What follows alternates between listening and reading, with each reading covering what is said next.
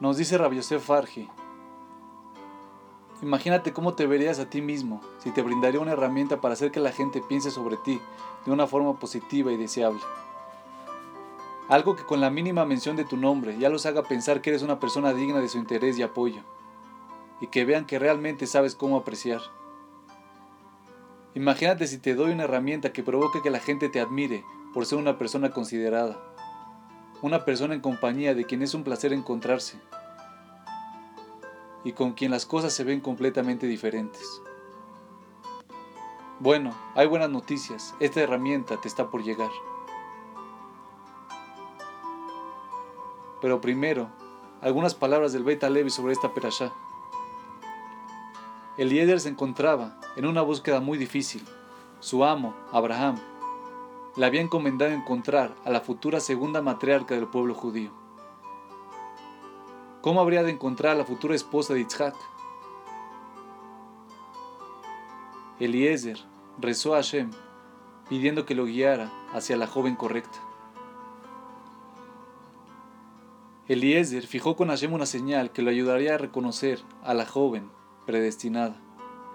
La niña que impida que incline su cántaro para que yo pueda beber y ella me conteste, bebe, e incluso a tus camellos daré de beber, será esta una señal de ti Hashem que la has asignado para tu siervo Itzhak.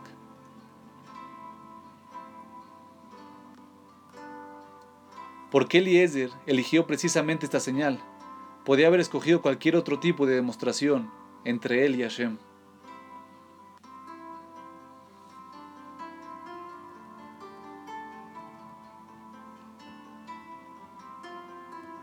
Para esto, una breve introducción a las palabras del Beit Levi. Lo que muchos comerciantes hacen a fin de verificar si pueden confiar y creer en otra persona para asuntos comerciales y comprobar si se trata de una persona de carácter favorable, no es conversar sobre negocios.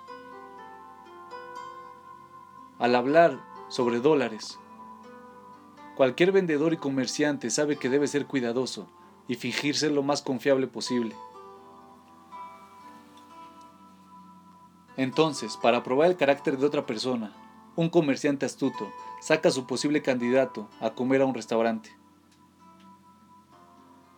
Observa su comportamiento y de esta manera logra estudiarlo en su forma más natural. Otra opción sería llevarlo a jugar un partido, pues la persona demuestra mucho más de su personalidad durante una comida o un deporte competitivo que en medio de una reunión comercial. La mejor forma para probar a Rivka era observando su comportamiento natural, en una situación del quehacer diario. Ahí podía evaluar cuán amable era ella, cuáles eran sus valores y cómo estos afectaban su conducta. Ahí podía probar cuán considerada ella era con solo pedirle un vaso de agua. Cómo reaccionaría ante la oportunidad de brindarle un favor.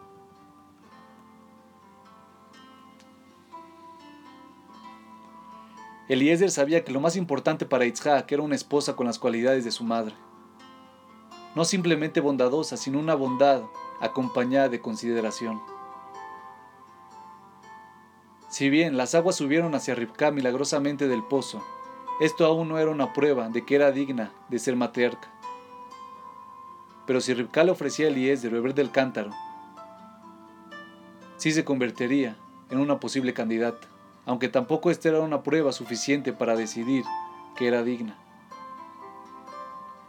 El factor decisivo se encontraba en el segundo punto. ¿Cuál sería su próximo paso? Cuando se encuentra con un cántaro en mano del cual un extraño bebió, ¿qué hace con el agua restante? Si lo lleva a casa para que su familia beba, demuestra que no conoce las reglas básicas de Derejeretz, que no se debe beber del vaso de un extraño ya que puede tener gérmenes. Si antes de volver a llenar el cántaro tira el agua restante frente a Eliezer, muestra una carencia de sensibilidad hacia los sentimientos del extraño, dando la impresión que teme de que se trate de un hombre enfermo. Pero si vierte el agua restante ante los camellos para que beban, demuestra que está acostumbrada a hacer favores con consideración. Considerada y atenta a los sentimientos de Eliezer, mediante su bondad hacia los camellos. Esta era la prueba que necesitaba Eliezer. La consideración de Ribka llegaba más allá de las expectativas de Eliezer. Ella le contestó, También para tus camellos extraeré agua hasta que terminen de beber. El Beta Levi explica que Ribka no quería siquiera que parezca que les daba el agua a los camellos, a fin de no avergonzar a Eliezer. Al ofrecer darles de beber a los camellos hasta que terminen de beber, Ribka demostró que estaba dispuesta a hacer su máximo esfuerzo a fin de lograr los dos objetivos mostrar su genuina preocupación por los camellos y a la vez no avergonzar ni en lo más mínimo a Eliezer.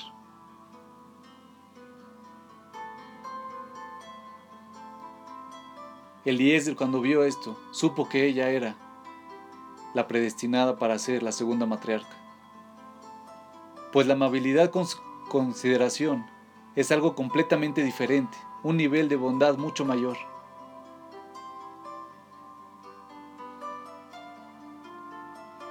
Permíteme formularte una pregunta personal para responder con suma honestidad.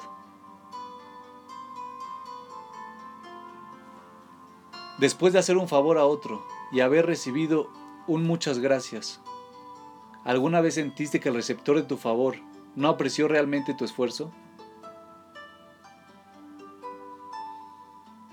De ser positiva la respuesta, ¿por qué crees que sentiste eso? Si te dijo muchas gracias, ¿acaso no fue suficiente eso?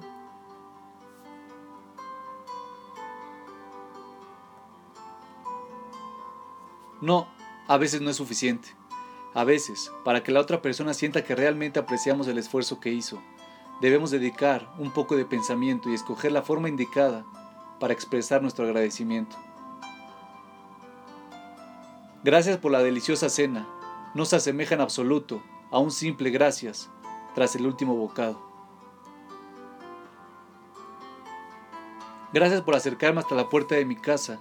Es distinto a un gracias seco tras un viaje en coche. ¿Por qué? Pues cuando el agradecimiento es personal y específico, muestra que uno respeta y aprecia lo que el otro hizo específicamente por ti. Tuvo en mente tus necesidades y actuó con amabilidad especialmente por ti.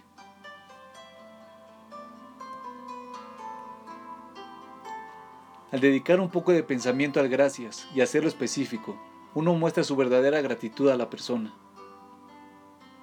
le da vida al gracias y lo amolda específicamente al aprecio que uno siente. Pruébalo y verás que la gente siente que aprecias lo que hacen por ti. Lo único que necesitas hacer es vestir el gracias con palabras específicas, hacerlo personal y relacionarlo a la hora de bondad y la persona misma. Lo eleva a un nivel mucho más alto. Al elogiar la corbata, el traje o cualquier otra prenda de vestir, puedes decir un comentario acerca de la buena elección reflejada en su compra. Y aun si elogias la corbata, puedes agregar un poco de condimento al halago.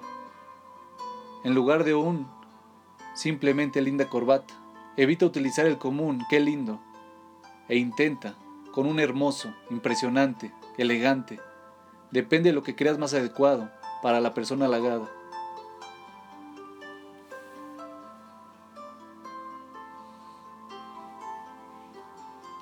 En lugar de decir que la comida estuvo deliciosa, trata de alabar el esfuerzo invertido en prepararla, haciendo uso de diferentes halagos para la comida.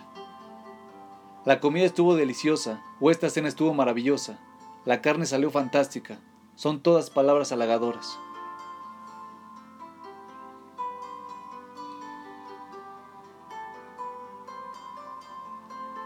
Semejante plato debe haber consumido mucha paciencia. Un halago como estos, llega directo al corazón de cualquier ama de casa. Se lo merece. Ella no cocina todos los días la misma comida. Entonces, ¿por qué agradecerle siempre con las mismas palabras?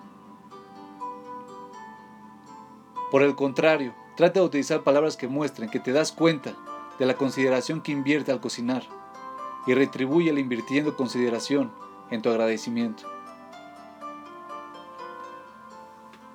Estos tres consejos bondad con consideración, gratitud considerada y halagos con consideración harán de tu compañía algo gratificante.